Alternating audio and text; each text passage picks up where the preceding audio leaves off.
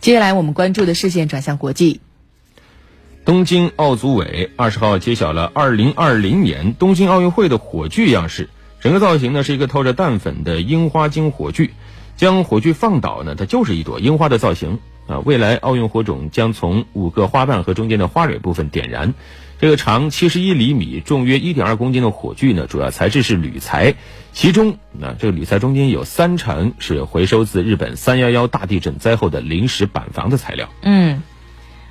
火炬的设计师表示，它的设计灵感呢，也是来自于地震灾区。根据东京奥组委公布的火炬传递日程，火炬将会于明年三月二十号抵达日本。火炬将会先在作为重建之火的大地震受灾地宫城县、岩手县和福岛县三个县进行为期各两天的特别展示。三月二十六号起，火炬传递将会历时一百二十一天，在七月二十四号的开幕式上正式点燃东京新国立竞技场的火炬台。